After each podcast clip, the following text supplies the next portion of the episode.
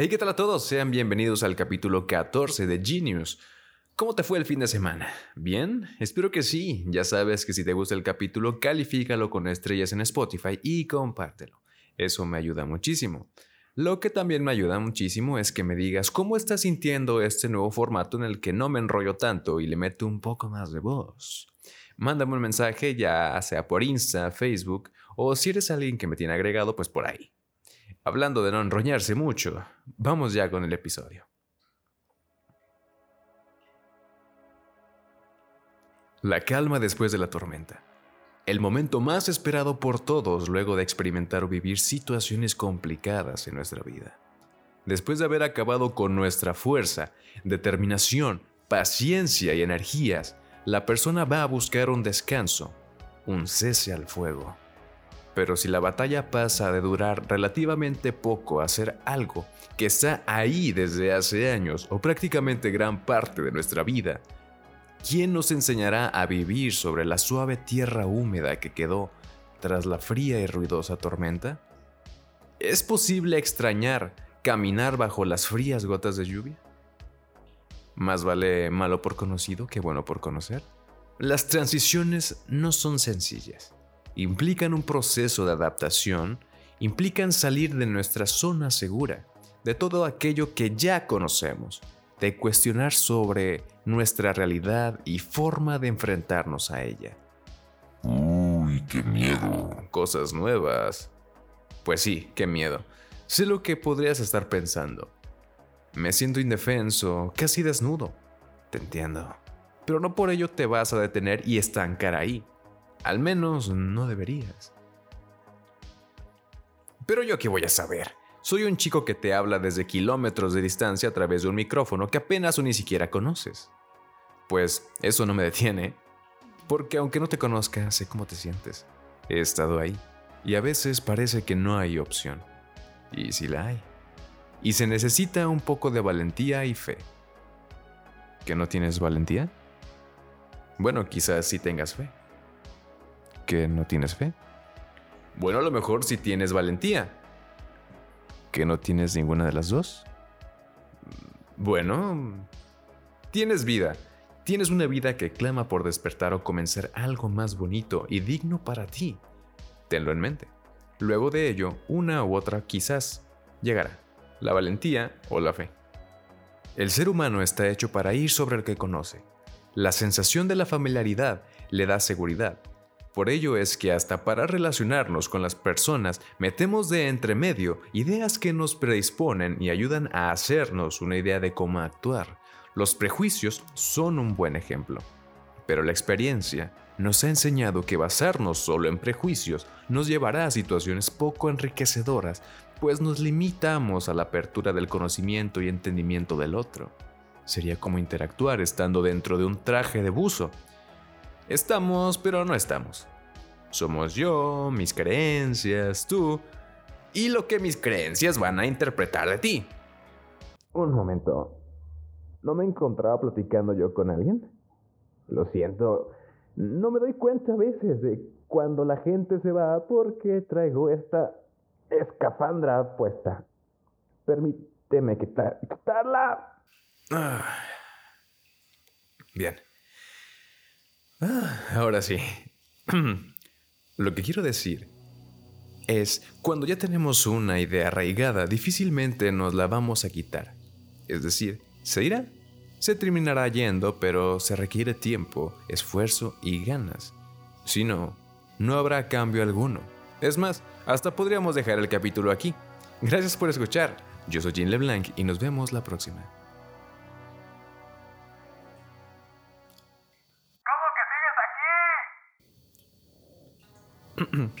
Me alegra. Eso habla bien de ti. Cuando hay una idea arraigada, va a dominar nuestra mente, va a ser el camino por default que vamos a recorrer ante casi cualquier situación. Porque cuando nos vemos frente a situaciones que demandan una visión lateral, pensamiento divergente, que por más benéfico que sea para nosotros, entraremos en conflicto. Quizás hasta nos congelemos, no sabremos cómo actuar y quizás nos preguntemos, ¿qué rayos es esto? Fuck this shit, I'm out. Yo me devuelvo por donde vine. Muchas gracias. Entrar a una relación saludable, luego de estar en una serie de relaciones poco nutritivas, nos muestra un gran ejemplo de lo que te vengo a decir el día de hoy. No me digas, no me digas.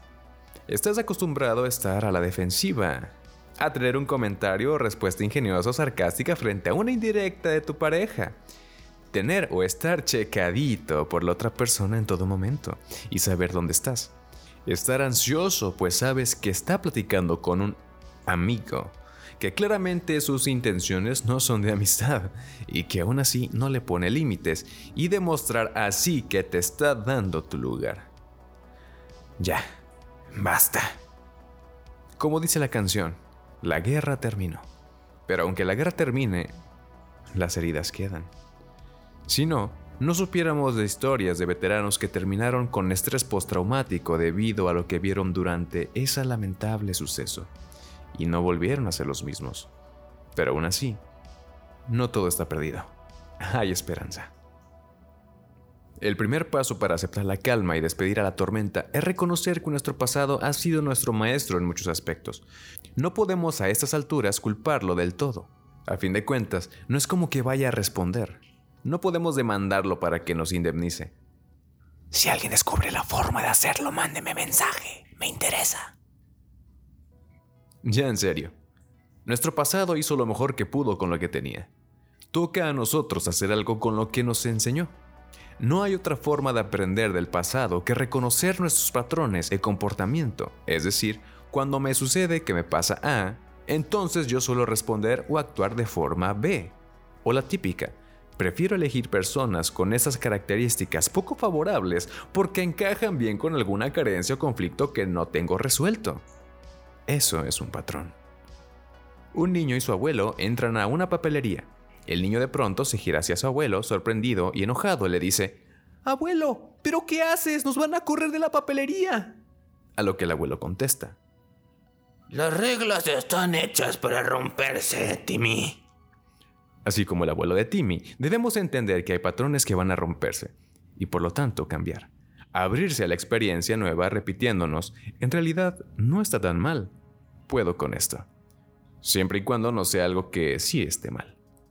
Nos ayudará a irnos familiarizando con el nuevo estímulo o situación y después de un rato de más exposición terminar acostumbrándonos. El chiste es al final sentirnos más cómodos y seguros. Con la seguridad llegará una autoestima más saludable y una mejor claridad a la hora de poner límites, tener una mejor comunicación y una mejor manera de relacionarnos. Muy bien, tío Eugene, me has convencido. Y si no te has convencido, reinicia el maldito capítulo. Quiero empezar a vivir una relación más saludable y ya no traer de lastre mis aprendizajes de cuando estaba en pareja. ¿En qué debo empezar a trabajar o qué debo tener en cuenta para mejorar?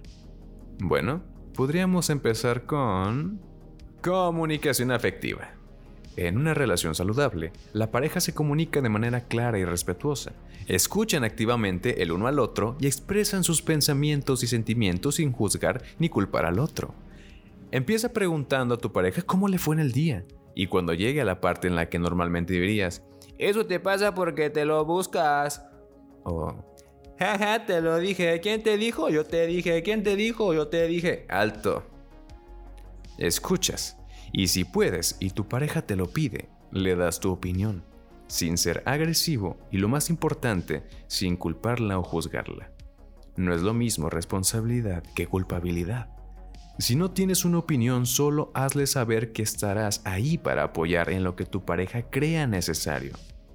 Nada de intentar que el otro adivine lo que tengo o que se dé cuenta solito de en qué se equivocó. Nope. Tenemos boquita y funciona bien. Nadie es adivino. Eso de que si lo tengo que pedir entonces no lo quiero es tan retro y poco coral. Neta, nadie es adivino. Ahórratelo. No somos niños. Confianza.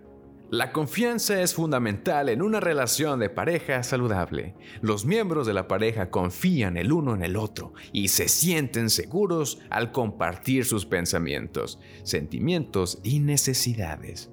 Ahí es un lugar seguro, tu cuarto acolchado. Hay una idea sobre la pareja que me encanta y queda muy bien en este punto. El amar a una persona es darle toda la facultad de destruirte. Aún así, sabes que no lo hará. De eso se trata. Por otro lado, si temes que te engañe, en realidad poco podrás hacer. Confía, y si en algún momento sucede lo peor, acciona.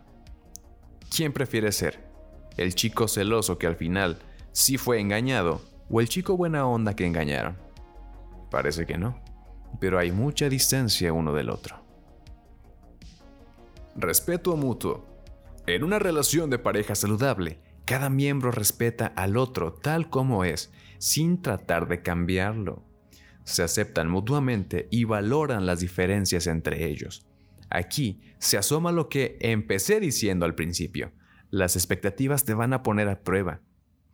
Ten bien presente en todo momento que se trata de alguien más, aunque sea tu pareja, no es una extensión de ti. Y por más que sepas que el cambio que le estás proponiendo sea lo mejor o que le va a cambiar la vida completamente y para bien, sigue siendo un asunto que no es tuyo. Hasta dónde el cambio que te gustaría que hiciera esa persona es más por esa persona que por ti. Cuidado con el egoísmo encubierto. Apoyo emocional. Los miembros de la pareja brindan apoyo emocional y se ayudan mutuamente en momentos de necesidad. Escuchan y ofrecen palabras de aliento y ánimo.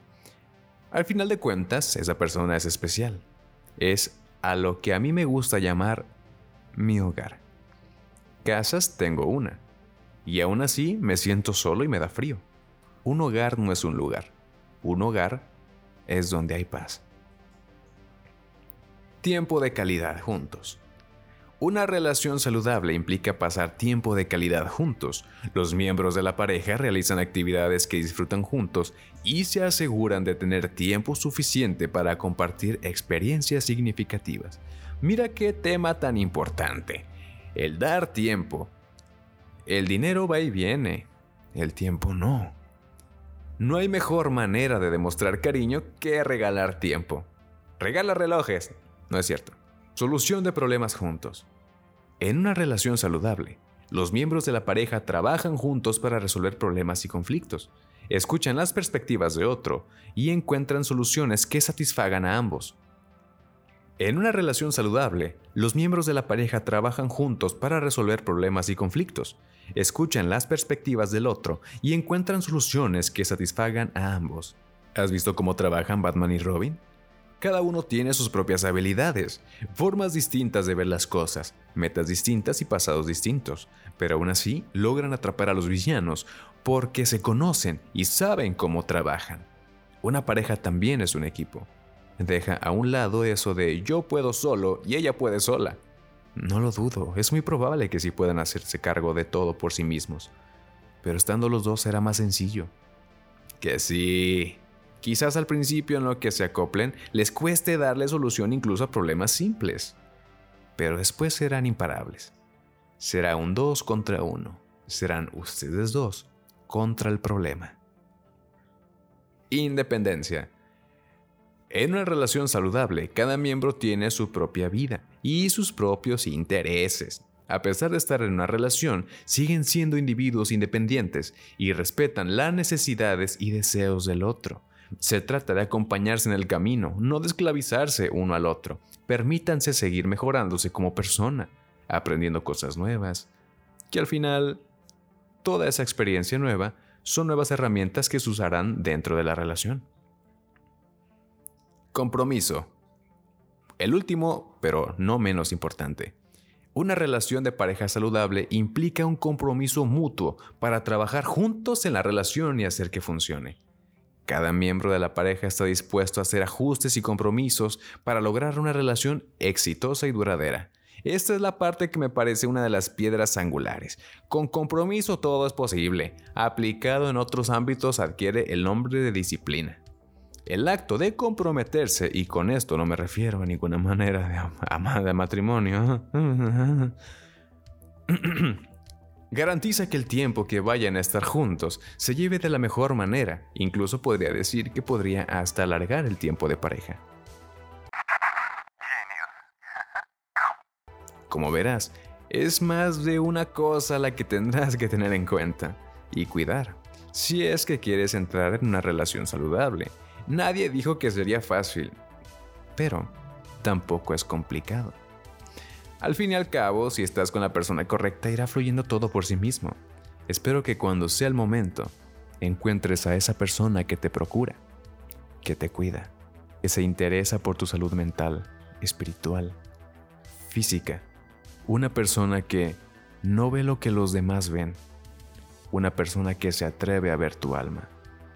Y una vez vista tu alma, que decida quedarse porque le gustó lo que encontró. Esto fue Genius con el tema de transición a relaciones saludables. Espero que esta plática se quede contigo, que la tomes y resuena contigo. Y te espero la próxima semana. Cuídate mucho, ¿sale?